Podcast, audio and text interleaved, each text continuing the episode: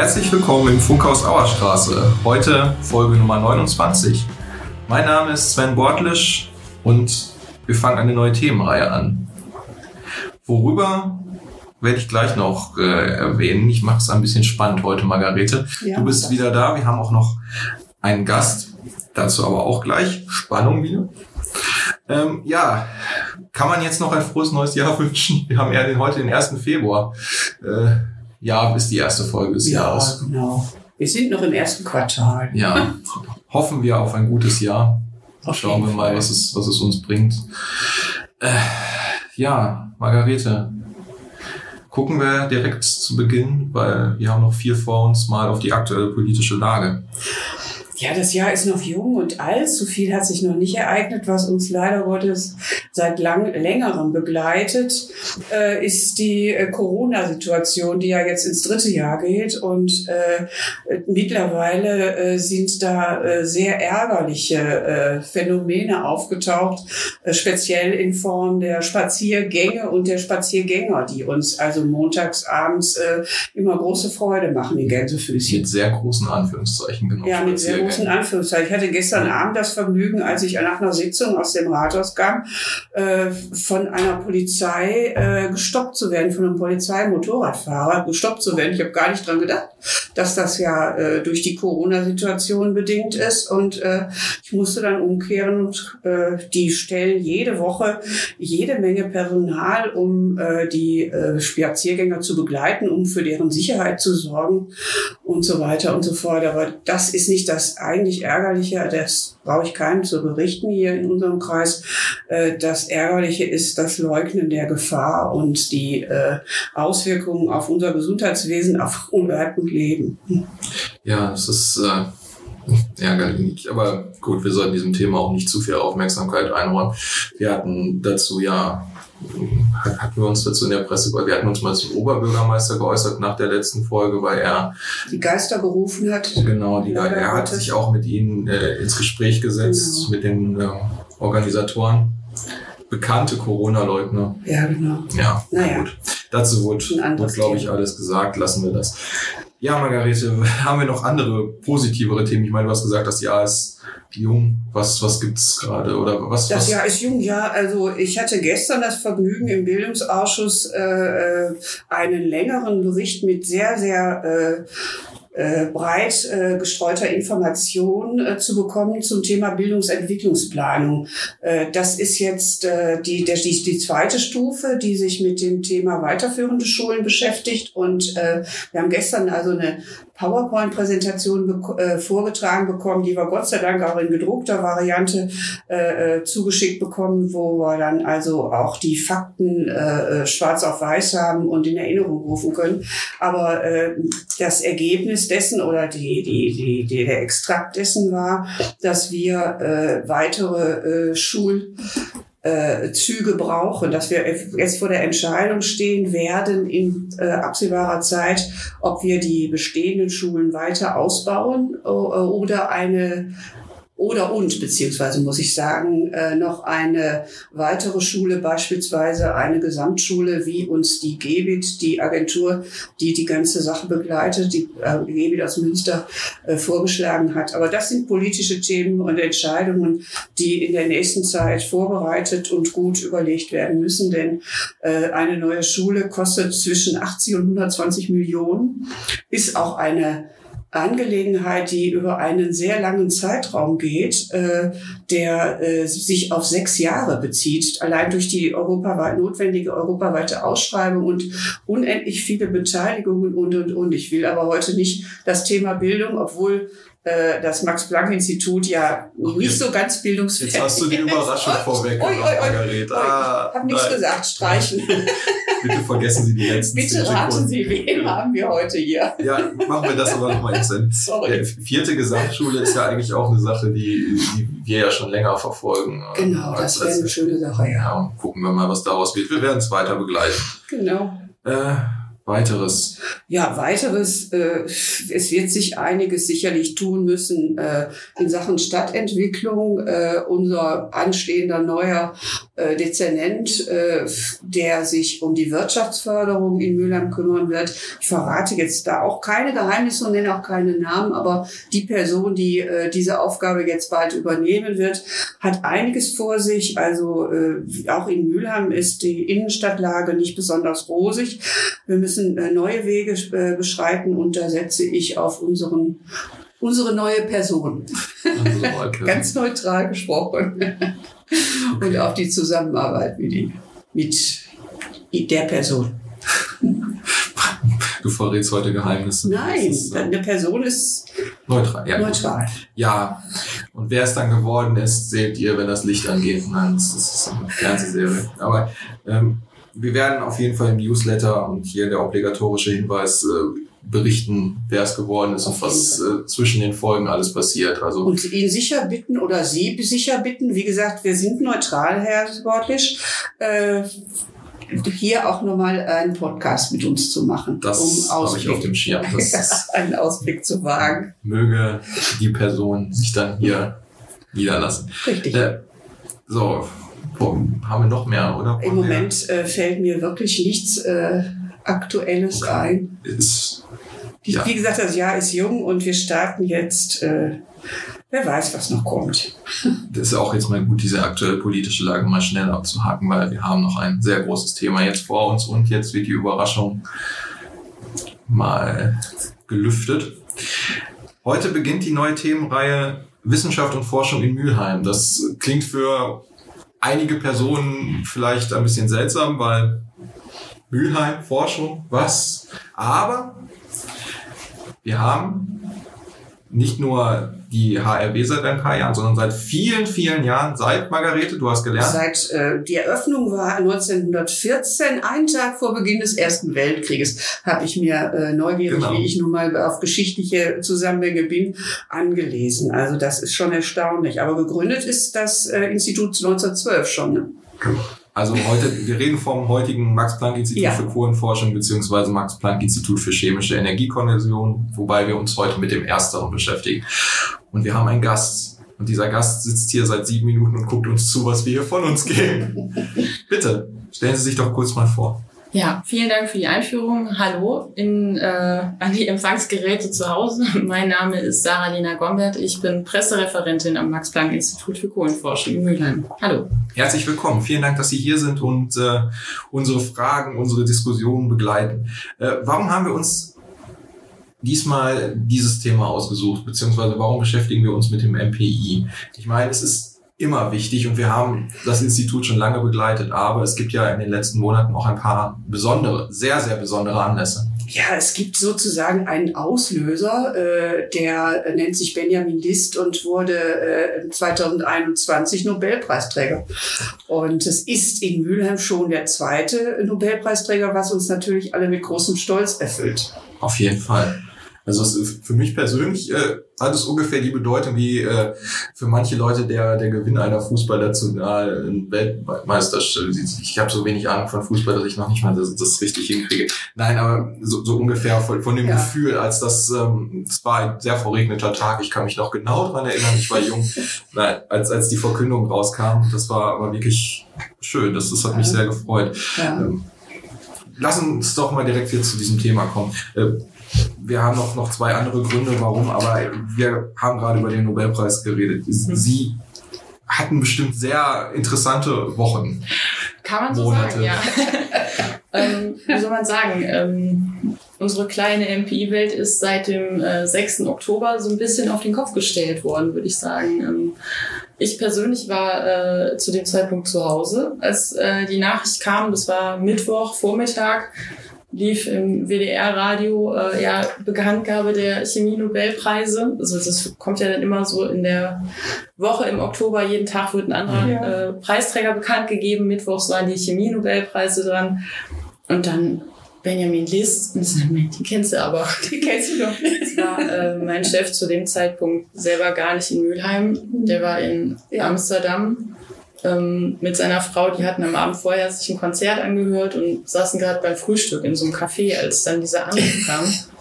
Äh, und hier in Mülheim ist aber auch, wie, wie sagt man dann so schön, echt der Punk abgegangen. Also, das, das kann man sich wirklich nicht vorstellen. Also, das ganze Institut, und das sind auch immer so um die 300, 400 Leute, ähm, die, also einfach nur pure Euphorie und Ekstase an dem Tag. Das war wirklich wahnsinnig. Mhm, ich wohne ja in der Nähe vom, vom MPI und bin dann noch, das, ich glaube, es war ein Mittwoch, dann hatte ich um 13 Uhr Feierabend, bin dann noch kurz vorbeigefahren, dann stauten sich schon die ersten Kamerateams gegen 13 Uhr. Das war, ich musste, ich musste das an dem Tag machen, dass das war irgendwie so ein, ein Drang dahin zu fahren. Das war ja nicht weit. Das, also, das ist schon, schon Wahnsinn. Ähm, kann man dieses Thema jetzt schon abhaken? Nein, ich glaube nicht. Äh, was ich wunderschön fand, äh, ich habe natürlich also als äh, Mensch, der mit den Naturwissenschaften, äh, mit, mit Naturwissenschaften nicht viel zu tun hat, äh, nicht allzu viel Verständnis dafür, was äh, das, äh, den äh, Preis ausgemacht hat. Aber ich fand die Definition im Internet so wunderschön, dass Benjamin List äh, Moleküle als Heiratsvermittler über chemische Reaktionen benutzt hat. Also die Formulierung fand ich großartig. Die gibt dann auch für mich als Laien eine gute Vorstellung dessen, was da äh, ausgezeichnet wurde. Also es ist tatsächlich so, ähm, das, was die Wissenschaftlerinnen und Wissenschaftler bei uns am Institut machen, ist wirklich ziemlich komplex für ja. Leute, die nicht Chemie studiert haben. Also mir selber geht das auch immer so, dass ich staunend davor stehe, wenn die mir was erzählen. Und ich versuche mir dann auch immer mit Analogien zu helfen. Und das mit dem Heiratsvermittler ist halt eine mögliche ähm, Analogie, die man da finden kann. Witzigerweise gibt es wohl im Chinesischen, also ich kann keinen Mandarin, aber es gibt da wohl ein Schriftzeichen für Katalysator und in diesem Schriftzeichen für Katalysator steckt auch das Schriftzeichen für Heiratsvermittler drin. Also da gibt es so irgendwie wirklich Analogie. Das ist sehr lustig. Chinesen sind ein kluges Volk. Das, also, das ist wohl so. ich versuche mir immer mit dem ähm, Begriff so Werkzeuge ja, zu, ja. zu helfen. Also dass mhm. man im Grunde genommen da oben auf dem Kahlenberg an molekularen Werkzeugen arbeitet. Also mhm. man hat eine Reaktion, man hat einen Stoff A und einen Stoff B und man möchte Stoff C herstellen. Mhm. Was auch immer das ist. Das kann ähm, ein Wirkstoff für ein Medikament sein, das kann ein Duftstoff für ein Parfum sein, das kann alles Mögliche sein. Ähm, und um Stoff A und Stoff B möglichst effizient zu Stoff C zu machen, braucht man halt diese chemischen Werkzeuge. Das sind diese Katalysatoren, um die es geht, mhm. an denen da oben alle forschen. Also mein eigen, also das Institut heißt zwar Max-Planck-Institut für Kohlenforschung, man müsste aber streng genommen es umtaufen in Institut für Katalyseforschung, was ah, aber ja. aus historischen Gründen keiner machen möchte. Mhm. Das, das hieß schon immer so und mit dem Namen sind die jetzt auch die letzten ja. über 100 Jahre gut gefahren. Ja. Deswegen bleiben wir bei der Kohlenforschung. Genau. Ich meine, es gehört ja zur Geschichte des Ruhrgebiets. Hm. Ja, also die Geschichte äh, des Max-Planck-Instituts ist ja deshalb auch für mich als Ruhrgebietler äh, äh, besonders beeindruckend, wenn ich weiß, dass das zweite Max-Planck-Institut nach Berlin in Mülheim entstanden ist 1912 bzw. 14 eröffnet. Also und die, die Auswirkungen für das Ruhrgebiet, für diese gerade äh, äh, zur Großstadt gewordene Stadt Mülheim äh, waren ja auch immens, was Stadtentwicklung und so weiter angeht. Gas und Strom äh, flossen hier äh, besser als in anderen Städten, die nicht da, äh, kein solches Institut hatten. Was ich auch witzig fand, das haben wir ja heute nicht mehr, aber brauchen wir auch nicht mehr. Viermal am Tag kam die Post äh, in, in Mülheim und äh, das dritte war, was hatte ich gesagt? Die asphaltierten Straßen nicht zu vergessen. Also da können wir heute auch äh, Verbindungen ziehen. Die sind auch nicht, die, da hätten wir auch mal wieder einen Schub nötig. Ne? Manche Leute würden sagen, dass diese Straßen wahrscheinlich noch in der Ursprungsfassung genau. asphaltiert sind. ja. Aber wir wollen nicht nur lästern. Also ich habe immer noch äh, in Erinnerung, also auch aufgrund meiner früheren äh, Tätigkeit im Bereich Öffentlichkeitsarbeit, dass der Kaiser mal gesagt hat, im Ruhrgebiet darf es keine Kasernen und keine Universitäten geben. Und letztendlich war, da muss man nicht ganz besonders stolz drauf sein, Mülheim Garnisonsstadt ganz früh und hatte dieses Forschungsinstitut, das ja Hochschulcharakter irgendwo auch hat. Ne? Also waren wir doch mal wieder Vorreiter. Wir haben also allen Grund, stolz zu sein in unserer Stadt. Und also, deshalb ist das Thema Wissenschaft äh, kein so ganz frisches. Das ähm, damalige Kaiser Wilhelm Institut für Kohlenforschung war tatsächlich das erste Institut der Kaiser Wilhelm Gesellschaft außerhalb Berlins. Wie gesagt, es war damals auch die allererste wissenschaftliche Einrichtung im Ruhrgebiet überhaupt. Ja. Und damals halt ins Leben gerufen, weil hier vor allem die Granten aus der Kohle- und Stahlindustrie ähm, Interesse daran hatten, die äh, Wertschöpfungskette ja. für die Steinkohle einfach ein bisschen ja, zu verbessern, dass man ja. sagt, wir wollen, also eigentlich wie so oft, es geht ums Geld und damals wollte man halt irgendwie mehr Geld aus der Steinkohle ziehen. Und das war so der Grundgedanke mhm. dahinter, warum man hier eine wissenschaftliche Einrichtung ins Leben gerufen hat, die sich mit dem Thema Steinkohle beschäftigt hat. Allerdings gar nicht so lange, denn der zweite Direktor, den das Institut hatte, erster Nobelpreisträger der Stadt, genau. ähm, der hat damals schon gesagt, ich komme nur nach Mülheim, wenn ich nicht auf dieses Thema festgelegt werde. Sonst wäre der gar nicht gekommen, der Herr Ziegler. Mhm. Und nicht zu unserem Nachteil, denke ich, ne? Würde ich auch so sehen, ja. Ja, aber das, was äh, Sie machen, hat ja auch eine ganz äh, immense äh, Aktualität. Ne? Also äh, ich habe gelernt, also dass Sie sich also auch mit dem Thema Energieumwandlung beschäftigen äh, und äh, das steht ja und Energiespeicherung und solche Dinge, die ja heute alle einer Lösung nach einer Lösung schreien. Ne? In der Tat, also wir ähm, wie eben schon mal gesagt, arbeiten im Prinzip an allen möglichen Facetten, mhm. die mit Katalyse zu tun haben. Und das betrifft auch das Thema Energiewende. Ähm, da guckt man natürlich auch von unserer Seite, was kann so ein Institut ja. beitragen, um dem Klimawandel irgendwie Einhalt zu gebieten. Richtig. Da geht es auch um das Thema Speicherung von Wasserstoff. Genau. Ähm, dann auch energiefreundliche Gewinnung von ja, neuen Treibstoffen vielleicht, also alles Mögliche, was einem da so einfällt. Aber ganz wichtig dabei ist, das gilt aber für alle Max-Planck-Institute bundesweit, wir betreiben immer Grundlagenforschung. Genau. Das heißt also, wir sind kein anwendungsorientiertes mhm. Institut, mhm. sondern es geht erstmal um den Erkenntnisgewinn. Also wenn man es jetzt runterbrechen will, wir wollen einfach Dinge rausfinden, die bisher noch keiner rausgefunden mhm. hat. Und wenn dabei eine Anwendung herauskommt, dann freuen wir uns. Aber das ist immer erst der zweite Schritt. Also so, so richtig zielorientiert, dass wir sagen, unser Ziel ist jetzt, wir wollen eine Anwendung für ein bestimmtes Problem haben das ist nicht der Fall. Es geht wirklich nur darum, Dinge herauszufinden und die dann später anderen zur Verfügung zu stellen für eine Anwendung. Also ein nettes Beispiel dafür ist immer, ähm, also wenn bei mir Pressevertreter anrufen, das war auch jetzt Anfang Januar der Fall, ja, jetzt sind ja die Plastiktüten verboten worden. Bei Ihnen im Institut ist doch die Plastiktüte erfunden worden. Was sagen Sie denn dazu? Das sage ich immer zu, nein, bei uns ist nicht die Plastiktüte erfunden worden. Der Herr Ziegler hat ein Verfahren entwickelt, ähm, zur Herstellung von äh, Polypropylen und Polyethylen. Also das konnte man auch schon vorher, hat nur ein bestimmtes Verfahren dafür entwickelt, das besonders ähm, ja, energieeffizient war. Mhm. Und daraufhin wurde die Herstellung von Kunststoff überhaupt erst wirtschaftlich interessant. Und ja, das heißt, also niemand bei uns hat die Plastiktüte erfunden. Und ähm, mein Chef Ferdi Schütt hat auch letztens dann gesagt, also ich glaube, das wäre dem Herrn Ziegler ziemlich egal gewesen, ob die Plastiktüte verboten wird oder nicht. Ähm, das ist halt eher so sekundär bei uns. Es geht wirklich erstmal um den Erkenntnisgewinn, also Dinge herauszufinden, die vorher noch keiner wusste. Genau. Und ja, das ist auch so ein bisschen das Prinzip der Max-Planck-Gesellschaft, einfach dem anwenden muss, das Erkennen vorausgehen. Das heißt, mhm. um irgendetwas anzuwenden, muss man es erstmal verstehen. Genau, das ist das, was wir da machen. Das ist eine interessante Frage, warum man dann beim Max-Planck-Institut anruft und ein Statement so vom, vom Boot der, der Plastiktüte. Als, was für ein Eindruck entsteht da in der Presse? Also wenn bei Ihnen ein Altar steht, weil mit, mit Plastiktüten, mit Trauerkerzen. Ich weiß nicht. seltsam. Ja, gut, manche Fragen.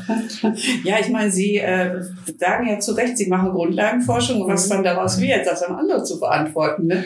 Ja, also ich, ich würde jetzt nicht sagen, man kann sich da komplett aus der Verantwortung ziehen. Klar, man, man hat natürlich damit zu tun.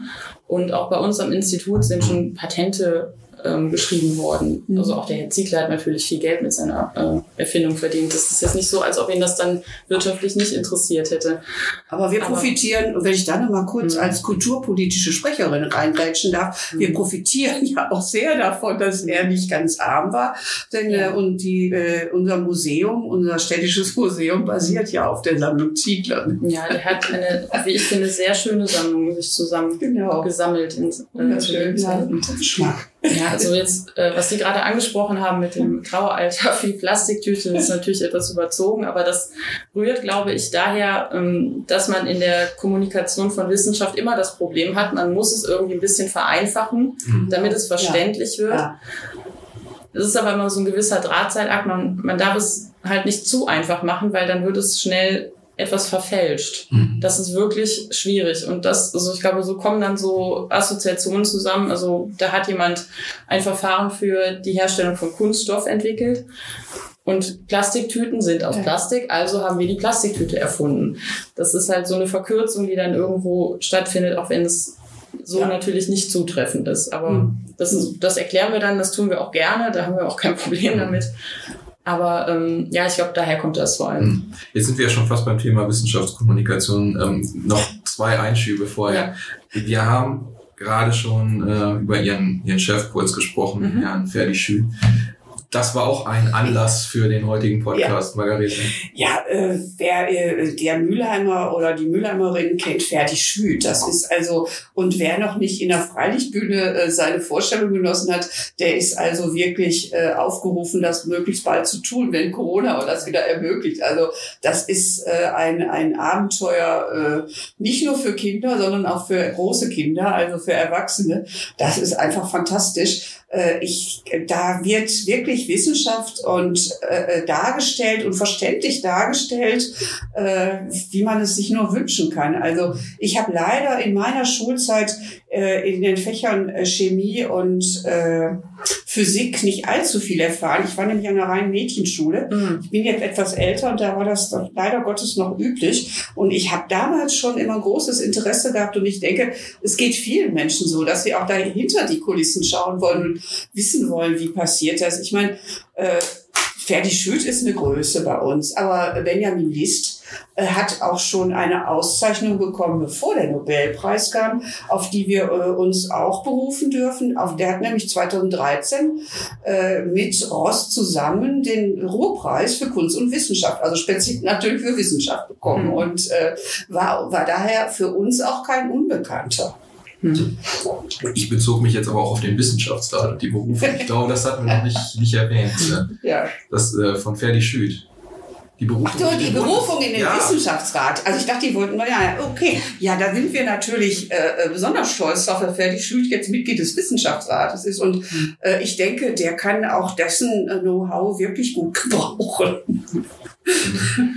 Ja, da sind wir natürlich auch stolz ja. drauf. Ähm, was das genau bedeutet für unser Institut, das wissen wir ehrlich gesagt noch nicht. Also ähm, das betrifft im Grunde genommen alle unsere Direktoren. Wir haben ja fünf davon am Institut, mhm. ähm, die alle Professoren sind, aber auch ja, nebenbei oft noch andere Engagements, auch innerhalb der Max-Planck-Gesellschaft mhm. zum Beispiel haben. Äh, mhm. Ferdi Schütt war auch schon äh, Vizepräsident der Max-Planck-Gesellschaft. Das heißt, er hat dann innerhalb der MPG ähm, Aufgaben, die über das Institut hinausgehen. Und natürlich kommt er dann auch mit Politikern in Kontakt, also auf Bundesebene. Mhm. Und ja, dass, dass dann einer von uns in den Wissenschaftsrat berufen wird, das, das erfüllt uns natürlich auch mit Stolz. Ja. Also wenn uns dann auch die Kompetenz ja. zugeschrieben wird, dass wir uns da irgendwie gewinnbringend einbringen können, das ist natürlich auch für uns hohes Maß an Anerkennung. Mhm, Absolut. Auf jeden Fall. Aus dem kleinen Mühlein. Aus, dem kleinen. Aus der kleinen Großstadt Mühlein. ja, ich weiß, ich finde das immer so ein bisschen schade, wenn das so klein geredet wird hier. So klein ist Mülheim gar nicht. Und vor allem, so wie, mein, also wie äh, Benjamin List immer sagt, jeder Chemiker auf der Welt kennt Mülheim an der Ruhr. Einfach weil dieses Institut, also Kohlenforschung ist ein Begriff und das weiß auch jeder. Die Kohlenforschung ist in Mülheim an der Ruhr. Und ähm, das können meine Chefs besser beurteilen als ich, aber die sagen, also in dem Bereich der Katalyseforschung ist das tatsächlich Weltspitze, also wenn nicht sogar das beste Institut weltweit. So nicht ohne Grund, auch das kann man mit einem gewissen Stolz sagen, ähm, ist es gelungen, beispielsweise den Professor Ritter von Harvard nach Mülheim zu holen. Das ist jemand, der hatte eine feste Stelle an der Uni in Harvard und der kommt nach Mülheim. Der ist jetzt bei uns beeindruckend. Also das wirklich beeindruckend. Nein, ich meine, die kleine Stadt meine ich immer so im Sinne von sympathische Stadt. Also ja, das auf jeden das Fall. Das meinte ich, weil äh, wir sind ja als Großstadt nicht sehr äh, nicht sehr groß. Also ab 100.000 mhm. äh, wird die ja. Großstadt definiert mhm. und wir haben so 175.000 ungefähr Einwohner und äh, das macht mir Mülheim so besonders sympathisch, äh, weil äh, hier ja wirklich jeder jeden noch immer kennt und eine, ein anderes Zusammengehörigkeitsgefühl äh, existiert als in anderen anderen Großstädten. Ich komme aus einer anderen Großstadt, da kann ich das gleich beurteilen. Das war jetzt eher eine positive Bewertung. Wollte mich, wollte uns nicht klein machen, denn genau das, was Sie sagen und wo, äh, was Sie darstellen, äh, ist äh, so beeindruckend. Ich glaube, die umliegenden Städte können äh, solche äh, Größen, solche, solche äh, Wissenschaftler nicht präsentieren, die wir hier haben. Und das sind natürlich auch Dinge, die mich total beeindrucken. Ja, aber man muss ja auch nicht nur so konkurrenzmäßig denken. Nein, nein, nein, nein, das ist auch nicht. Und wir müssen uns zwischen Duisburg und Essen immer behaupten, weil wir hm, von beiden zerquetscht werden. wir wollen nicht eingemeindet werden. ja, ich glaube, die Gefahr besteht nicht. Aber äh, ich glaube, den, den Ausflug äh, den, das dritte Thema, warum wir, äh, der dritte Punkt, warum wir uns auch noch mit dem MPI beschäftigen, das machen wir dann, dann gleich mit der Erweiterung, weil das jetzt Sie ja nicht direkt mhm. betrifft. Genau. Da gehen wir dann gleich noch, noch drauf Auf ein zum, zum Schluss. Ähm, aber ich glaube, weil Sie gerade sagten, aber es schon anrissen mit der Wissenschaftskommunikation. Mhm. Warum ich dieses Thema hier explizit auch aufgenommen habe, ist, weil, also ich bin leidenschaftlicher Podcast-Hörer, deswegen kam ich auch darauf, dass wir irgendwann mal dieses Projekt hier ins Leben gerufen haben. Mhm. Und es gibt jetzt seit, oh seit, seit mindestens fünf, sechs Jahren, den genauen, genauen Zeitpunkt kann ich jetzt nicht nennen, ein Podcast namens Methodisch Inkorrekt mhm. von der Universität, also es sind zwei Wissenschaftler von der Universität Duisburg Essen, als sie mal angefangen haben. Inzwischen ist nur noch äh, Dr. Nikolaus Wörl bei der Uni Duisburg.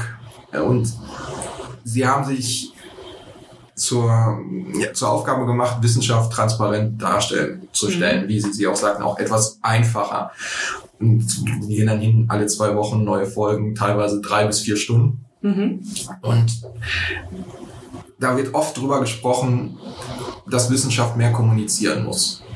Und wo ich Sie jetzt schon hier am Tisch habe, ja. wie, wie handhaben Sie das mit der Wissenschaftskommunikation? Das ist eine spannende Frage. Ähm, wie handhaben wir das mit der Wissenschaftskommunikation? Ähm, das ist in unseren Augen ein sehr, sehr breites Feld. Also Sie mhm. sagten eben, äh, das würde ich gerne aufgreifen, ähm, dass viele Leute ein Interesse daran haben, so ein bisschen hinter die Kulissen bei uns ja. zu schauen. Und ist, wir lassen mal Corona außen vor, weil unter Corona-Bedingungen war eh alles anders. Aber wir haben uns in den vergangenen Jahren durchaus auch geöffnet. Also was das Thema angeht, haben ähm, verschiedene Events im Jahr, wo wir unsere Forschung erklären für verschiedene Altersgruppen auch. Das fängt an beim Girls Day, wo wir seit vielen Jahren ähm, mitmachen. Also vor allem meine Kollegin äh, Frau Dr. Claudia Weidenthaler ist da federführend, also die das so immer sehr gepusht hat, das Thema, also Mädels in die Wissenschaft zu kriegen. Mhm. Das ist ihr ein großes Anliegen. Auch Frau Dr. Weidenthaler, die zum Beispiel mit den Mülheimer Schulen viele Kooperationen pflegt. Also, dass ja. wir in die Schulen gehen oder auch Schülerinnen und Schüler zu uns ans Institut kommen, um halt Wissenschaft kennenzulernen, um erste Einblicke in die Chemieforschung zu bekommen. Ähm, da geht es nicht nur darum zu erklären, was machen wir jetzt thematisch, sondern auch, inwiefern könnte das auch eine berufliche Perspektive für junge mhm. Leute sein.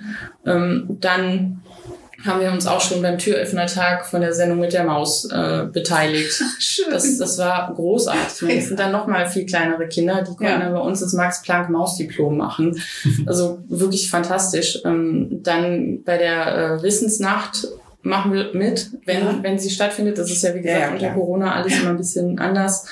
Ähm, wir bieten Praktika an und klar, die klassische Pressearbeit im Sinne von, wir kommunizieren das, was wir jetzt Neues herausgefunden haben, ähm, nach außen, das findet auch statt. Aber da muss man bei uns natürlich sagen, unsere Wissenschaftlerinnen und Wissenschaftler publizieren so viel, dass wir nicht ja, ist nämlich so ein neudeutsches Wort, also die Leute zuspammen mit dem, was wir machen, sondern auch da nur gezielt die Highlights uns rauspicken wollen, dass wir sagen, so, das alles jetzt nochmal zu erklären, was machen wir da, wäre wahrscheinlich zu viel. Das, ähm, wir versuchen dann so ein bisschen die, die Glanzlichter unserer Forschung einfach zu kommunizieren. Mhm. Das, das gibt es auf verschiedenen Ebenen. Also wir veröffentlichen Pressemitteilungen, ähm, wir schreiben Artikel für unsere Homepage.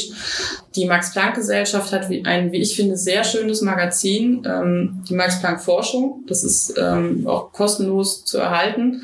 Finde ich auch ein ganz nettes äh, Feature, einfach nicht nur also für unser Institut, sondern für die komplette Max-Planck-Gesellschaft in ihren über 80 Instituten, mhm. wo halt auch regelmäßig über die Forschungsarbeit an den Instituten berichtet wird.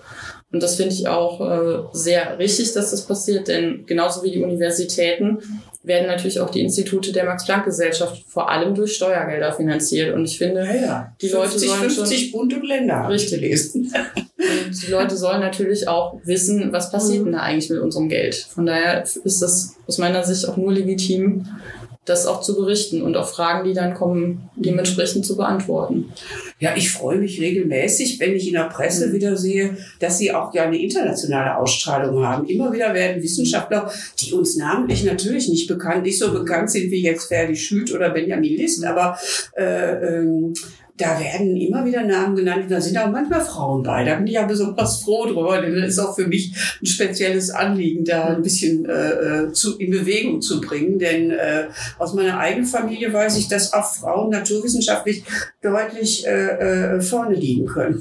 Absolut. Also da wir, wir sind um jede... Das ist nicht geschlechtsspezifisch zu betrachten. Nur die Nein. brauchen, glaube ich, noch ein bisschen mehr Anreiz. Also wie sie ja durch den Girls Day äh, anregen. Es gibt also bei uns die Junior-Uni Uni, die mhm. äh, ganz kleinen Kindern schon so ein bisschen äh, wissenschaftliches Denken vermittelt. Und da bin ich sicher, äh, sind die Mädchen also keinen Schritt hinter den Jungen zurück. Also das ist äh, eine Sache, die, glaube ich, die Zukunft hoffentlich äh, ändern wird. Ne? Das hoffen wir auch. Ja. Also, man, also man muss das einfach so sehen. Ähm, also Sie, Sie sprachen eben von Ihrer Schulzeit. Also ich habe 2005 Abi gemacht, nicht in Mülheim, aber mhm. äh, auch in NRW und ähm, mein Physiklehrer hat damals gesagt, ja, er gibt den Mädchen nichts Schlechteres als eine 3, weil die können das ja einfach nicht. Oh, das also das, aber nett. Ja. 2005. 2005. Kann sich mal vorstellen, das ist ja. keine 20 Jahre her. Mhm.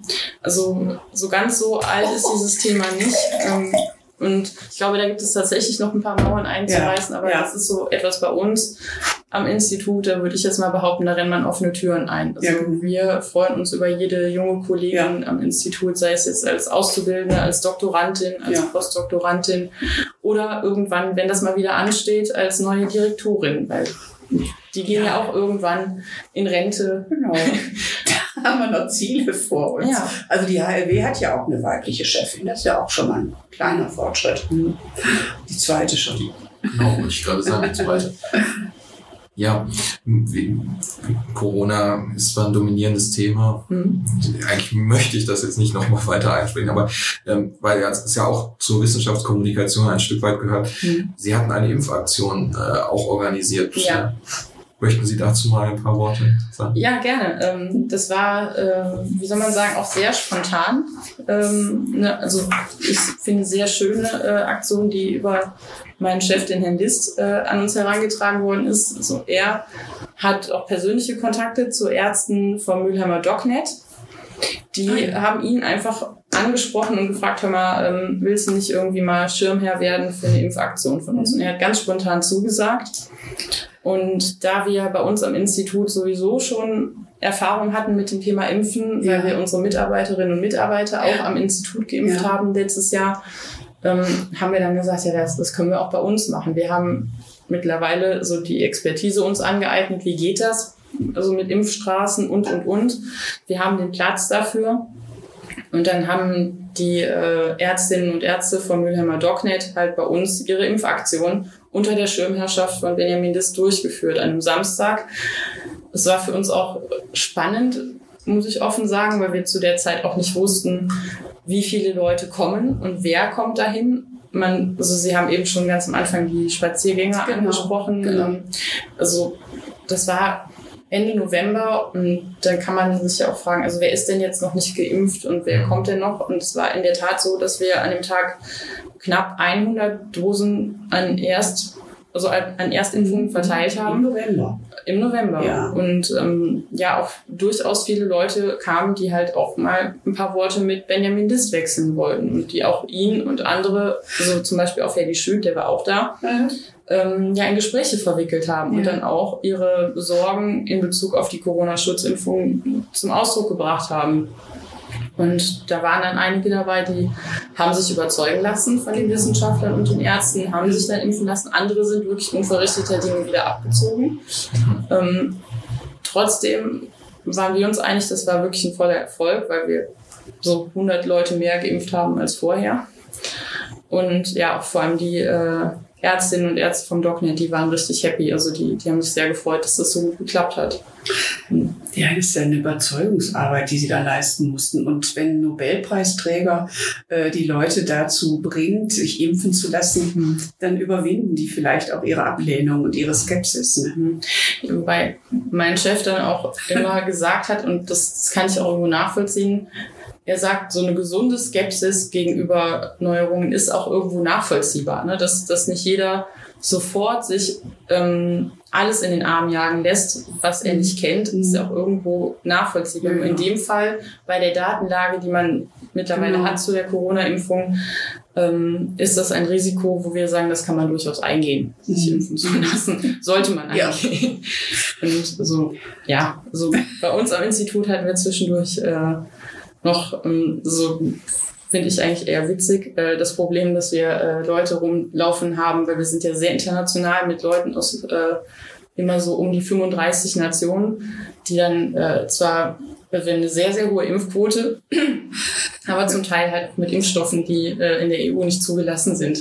Oh. Weil die Leute dann aus China kommen oder so und dann halt Sinovac bekommen haben. Mhm. Und dann hat man halt so ein bisschen Rudel hier mit den Behörden. Wie, was gilt denn da jetzt als 2G? Die anerkannt ist. Ne? Genau, da muss man dann eventuell noch irgendwie nachimpfen, aber äh, ist so. Oje, oje. ja, das ist, das ist interessant, ne? die Internationalität. Das sind Dieses Probleme, Institut da macht man sich keine Gedanken drüber. Genau. ja. Ja das nimmt jetzt eigentlich schon fast den nächsten Punkt vorweg, aber ja. lasst mir noch mal eine Sekunde das, das Thema Wissenschaftskommunikation. Mhm. Ähm, was, was können Sie noch, also was liegt Ihnen noch dazu am, am Herzen? Was möchten Sie noch dazu, dazu sagen, bevor ich jetzt weiterspringe?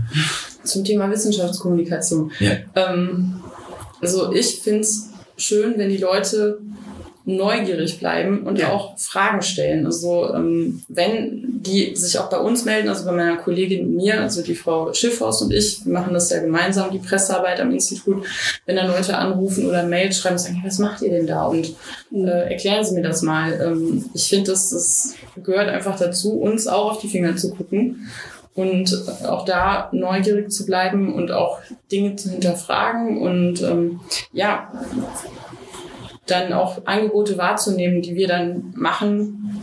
Also sei es jetzt ähm, Tag der offenen Tür, müssen wir mal gucken, wenn wir da den nächsten machen, hatten wir im Rahmen unseres 100-jährigen Bestehens mhm. einen, da waren glaube ich auch so circa 3000 Leute, vor allem aus der Stadt, die dann auch ans Institut kommen. Also wir, wir hatten den Laden dann rappelvoll. Ähm, dann die ähm, Freilichtbühnenvorlesung von Herr Schüt oder auch äh, sonstige Vorträge, die wir schon am Institut haben, die auch in der Regel alle öffentlich sind, die, ähm, die man auch gerne besuchen kann, wenn man möchte. Und ja, so, ich weiß nicht genau, worauf Sie hinaus wollen. Also, wenn sich jemand für unsere Arbeit interessiert, finde ich das sehr schön. Ich wollte Ihnen nur noch mal den Freiraum lassen, noch ja. ein, ein, vom, vom Frei heraus noch ein, mhm. ein paar Sätze zu sagen. Ähm, ich begrüße das und ich glaube, wir werden, um das jetzt schon mal vorwegzunehmen, auch, auch weiter im Austausch bleiben, auf jeden Fall. Sehr gerne. Ja, also wir äh, waren auch schon mit unserer Fraktion, das war mhm. sicher, ich weiß nicht, ob Sie sich erinnern, ob das in der Zeit war, als Sie da gearbeitet haben, waren wir auch relativ regelmäßig zu Gast, haben da Fraktionssitzungen gemacht und das verbunden mit mhm. äh, irgendwelchen Informationen, die sich äh, da angeboten haben. Und ich habe mich immer sehr wohl gefühlt und äh, habe wirklich äh, zumindest den Eindruck gehabt, ich habe viel verstanden von dem, was da äh, erarbeitet wird. Und äh, ich hatte immer einen sehr, sehr guten Eindruck, dass da auch die äh, Zusammenarbeit der Menschen, die da tätig sind, also äh, äh, hervorragend klappte, dass die sich so mehr oder weniger äh, als Familie verstehen. Und äh, da, ich habe mich wirklich immer sehr wohl gefühlt. Ich hoffe, wenn Corona vorbei ist, dürfen wir mal wieder zu Ihnen kommen und gucken, was es Neues gibt. Ganz bestimmt. Das kriegen wir schon hin gerne mal zu einem Podcast gegen Besuch. Ja, warum nicht? ähm, oder eben zu unserer Sommeraktion. Sorry, jetzt habe ich den Faden verloren. Ich veränderte im Kopf, was ich gerade sagen wollte. Egal. Ähm, ich gehe jetzt einfach mal nach den nächsten Stichpunkten. Sie hatten das gerade ja schon angerissen, internationales Institut. Hm. Äh, mir ist das besonders bei, ich glaube bei Instagram war das, da gibt es, glaube ich, von ähm, Professor List, ich, ich nehme an, das ist nicht direkt von ihm, sondern von seinem, ähm, von seiner Gruppe, Arbeitsgruppe, ein Instagram-Account, man sieht noch viele Leute aus, aus ähm, Südamerika, etc., etc. Ähm, wie hoch ist, also aus, aus welchen Ländern Gibt es bei Ihnen, Ihnen Mitarbeitende? Das ist also eine gute Frage. Keine genaue Auflistung, nur, nur so ein Gibt Schwerpunkte. Schwerpunkte. Ja, genau. also definitiv gibt es Schwerpunkte. Ähm, wie eben schon mal erwähnt, wir haben immer so roundabout 35 Nationen bei uns mhm. vertreten. Ähm, das fluktuiert sehr stark dadurch, dass gerade so die Doktoranden und Postdocs nur mhm. für einige Jahre bei uns bleiben. Das sind dann ähm, ja, befristete Arbeitsverhältnisse, die kommen hierher, äh, machen hier ihre Doktorarbeit und mhm. ziehen dann weiter oder haben einen Forschungsaufenthalt nach ihrer Promotion und ziehen mhm. weiter.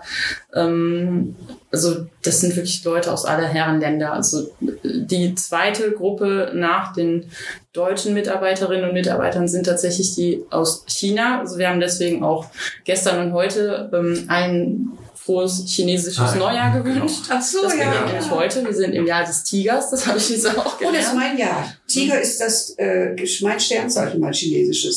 Tja. Okay. Und ähm, also das ist eine relativ große Gruppe bei uns, aber wir haben ähm, äh, viele Menschen aus Indien, aus Portugal, aus Italien, aus Großbritannien, aus den USA, aus Südamerika. Also wir haben wirklich aus aller Herren Länder eigentlich Mitarbeiterinnen und Mitarbeiter. Das, äh ja, nicht umsonst. Sie sagten ja vorhin, äh, hm. Ihrer Einschätzung nach äh, sind, äh, ist das Institut das weltweit äh, äh, bedeutendste Institut in dem Wissenschaftsbereich, wenn ich Sie richtig verstanden habe. Und das zeigt ja wieder, dass wenn viele Menschen aus aller Welt den Drang verspüren, da zu promovieren oder zu arbeiten, hm. bestätigt das ja Ihre Einschätzung. Ja, also deswegen ist bei uns auch auf den Fluren fast nur Englisch zu hören. Ja. Also klar, wenn man jetzt ähm, mit einer deutschen Kollegin oder einem deutschen Kollegen spricht, dann schon meistens auf Deutsch, aber in den allermeisten Fällen wird bei uns Englisch gesprochen, mhm. weil das eben so die Sprache ist, in der sich die allermeisten irgendwie zumindest mit Händen und Füßen weiterhelfen können. Der Frauenanteil lässt sich da ungefähr eine Zahl festmachen? Auch das changiert. Also da ähm, müsste ich jetzt nochmal nachschauen, wie viel das genau sind. Also der ist auf jeden Fall gewachsen in den letzten das ist Jahren. Sehr gut. Ja, das finden wir auch. Wobei ähm, auch da unsere Gleichstellungsbeauftragte wahrscheinlich sagen würde, da ist definitiv noch Luft nach oben. Immer. Ähm, wobei wir auch da ähm, in der ganzen Max-Planck-Gesellschaft sagen, ähm, wir versuchen auch da alles möglich zu machen, um junge Frauen zu fördern, mhm. dass sie eine wissenschaftliche Karriere anstreben können. Man hat aber da auch noch nicht so richtig ähm, ja, den Hebel gefunden, um da jetzt möglichst zügig irgendwie an dem Problem irgendwas zu drehen. Also es gibt dann Förderprogramme, ähm, beispielsweise für, der Zeit, äh, für die Zeit nach der Promotion, wie kann ich meine eigene Forschungsgruppe aufbauen, die sich explizit an, an Frauen richten. Ah, ja. ähm, also man, man weiß halt, dass Frauen da eher dazu neigen, auf Sicherheit zu gehen beim Thema Karriereplanung, als die Männer das tun. Dann kann man wieder die Frage stellen, woran liegt das? Und wo werden da die Weichen gestellt, an welcher Stelle? Mhm. Ähm, ich habe mich da auch schon mit anderen Institutionen darüber unterhalten, mit Universitäten, die sagen, ja, das sind so Punkte, die passieren eigentlich an zwei Stellen. Einmal kurz vor dem Schulabschluss, dass sich junge Leute erstmals wirklich Gedanken darüber machen, was will ich eigentlich machen. Ja. Und so Ende 20, Anfang 30, wo dann das Thema Familienplanung bei vielen ja, auf, auf, auf den Schirm kommt. Mhm. Das sind so zwei Zeitpunkte, wo es mhm. offenbar dann kritisch wird, wo dann aus welchen Gründen auch immer Frauen sich häufig dafür entscheiden, eben nicht eine wissenschaftliche Karriere im Sinne einer Professur oder ähnlichem anzustreben und dann lieber in, auf, auf sichere Pfade gehen, um halt dann, weiß ich nicht, vielleicht irgendwie mit dem Thema Kinder im Hinterkopf oder so mhm. äh, einfach auf der sicheren Seite zu sein. Aber das ist ja eine gesamtgesellschaftliche Aufgabe, da was zu steuern. Das kann natürlich so ein Institut allein nicht äh, stemmen, aber äh, da müssen wir auch vor Ort, auch selbst in der Kommunalpolitik, äh, äh, entsprechende Wege mitbereiten. Ne? Also aus unserer Sicht ist es so, also ein Max-Planck-Institut hat für sich die Aufgabe, also vor allem exzellente Forschungsergebnisse zu liefern. Mhm. Und dabei spielt es für uns eigentlich gar keine Rolle, ob jemand ein Mann ist oder Frau oder wo er oder sie herkommt. Also im Fokus steht immer die Wissenschaft und das kann jeder theoretisch gleich gut. Also das hat nichts mit dem Geschlecht oder der Nationalität oder der Religionszugehörigkeit zu tun. Also von daher, also bei uns geht's wirklich eigentlich immer nur um die Sache und das halt mit ja, exzellentem Anspruch um. Natürlich, das ist ihre äh, Sicht und das ist auch durchaus berechtigt. Aber wenn ich so überlege, gerade kam mir die, der Gedanke, äh, die äh, ich äh, einzige, glaube ich, oder oder zumindest erste äh, äh, Biografie, die ich mir angeguckt habe von einem Wissenschaftler oder einer Wissenschaftlerin, war die von Marie Curie, weil ich gerade deshalb beeindruckt. Ich meine, die hat natürlich auch äh, äh, Hemmung, Hemmnisse, nicht Hemmung, hoffentlich nicht, Hemmnisse gehabt, äh, die wir heute nicht mehr haben. Also da sich in einer Männerwelt durchsetzen zu müssen. Aber die habe ich derartig bewundert oder tue ich eigentlich heute noch, mhm. äh, wie die ihren Weg gegangen ist. Ne? Und das war für mich schon beeindruckend. Und ich hoffe, dass sich da doch einiges bewegen wird. Denn das, ich glaube auch, dass das also eine große Bereicherung wäre, weil Frauen noch andere, äh, andere Sichtweisen haben als Männer. Das ist leider Gottes. Oder vielleicht ist das sogar gut. Also man muss sich alles gleich machen. Also ich, ich denke Ungleiches ungleich behandeln ist also ein Stichwort aus der Bildung, aber also ich denke einfach, ähm, man kann nicht 50 Prozent der Menschheit äh, außen vor lassen. Genau, so ignorieren. Ja. Also allein quantitativ, das, ja. kann nicht sein, dass ja. 50 Prozent der Menge an Menschen nicht irgendwie auch Talente schlummern, in ich was für einem Fachbereich auch immer das genau. ist, ob es jetzt Wissenschaft ist ja. oder was auch immer. Genau, das sehe ich genauso. Das war eigentlich fast ein schönes Schlusswort, aber reißen wir noch ein, zwei Themen an. Wir sind jetzt bei 46 Minuten. Ja, ich denke, wir sollten langsam. Ja, also, also das, das, das ganze Gerumpel mit den, mit den Baumaßnahmen, das. Äh also ich denke, die äh, Leute, die da interessiert sind, werden das auch den Medien weiter entnehmen können. Das also wir freuen uns auf alle Fälle als Fraktion äh, und als Kommunalpolitikerinnen und Politiker, dass wir äh, da äh, sehen, dass es vorangeht, dass das der Bedarf einfach da ist, äh, sich zu vergrößern. Und äh, wir haben also wirklich jetzt ungefähr 46 Minuten darüber geredet, wie stolz wir alle auf das Max-Planck-Institut sind und sein können. Und äh, das erschließt sich mir dann einfach nicht, dass man da äh, äh, gegen zu Felde zieht, wenn ein solches Institut sich räumlich vergrößern will. Also und die Möglichkeiten, die sich dadurch eröffnen, auch vergrößern. Also da habe ich kein Verständnis, wenn man da Hemmschuhe werfen will. Ich glaube, ich werfe jetzt noch die Frage in den, in den Raum, weil, weil Sie sagten, Sie bekamen, bekommen ja ab und an auch mal positive E-Mails mit Fragen, was, was wird dann gemacht. Und wir haben die Spaziergänge schon ange, angesprochen. Mhm. Sehen Sie in den letzten zweieinhalb Jahren eine Entwicklung, dass auch mal feindlichere E-Mails reinkommen oder dass das irgendwelche Leute sagen, es kommen ja sehr seltsame Zusammenhänge zustande. Mhm. Das, ich meine, ach, da ist das Max-Planck-Institut, ich pöbel da mal rum.